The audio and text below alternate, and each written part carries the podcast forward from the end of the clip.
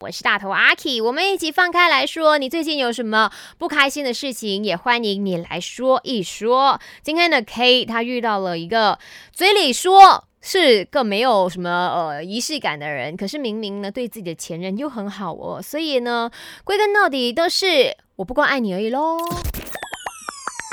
没什么不能说，没什么放不下，赶紧把你的遭遇心事跟大头阿 K 放开来说。所以今天要来问大家，有谁呢也是同样的，在二零二三年呢跟你的爱情说了再见，发生了什么事情呢？在 IG 那边，OK，先看哈，WC 他说，呃，二十四年来。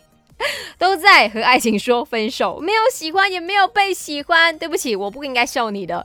你的留言就想跟我说，你到现在还是单身嘛，对不对？哎呀，来搞什么怪呢？再来呢，嗯，就是 Secret，OK，他讲说他呃在二零二三年分手了，因为呢对方劈腿了。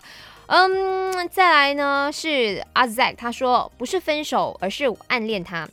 很喜欢这个人，可到最后还是没办法得到他。哦，OK。然后呢，June 他说是我说的分手，嗯，但是离开的人是他。异国恋的我们，他背叛我很多次，我都选择原谅，知道自己呢活该。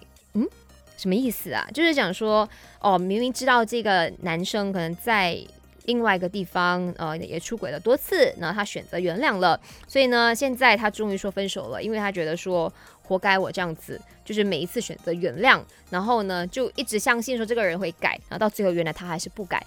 虽然说舍不得，但是呢，还是得放手，也不要舍不得啦。就渣男啊，渣男有什么好舍不得的呢？渣男你就恨不得把他冲进马桶，然后 flush。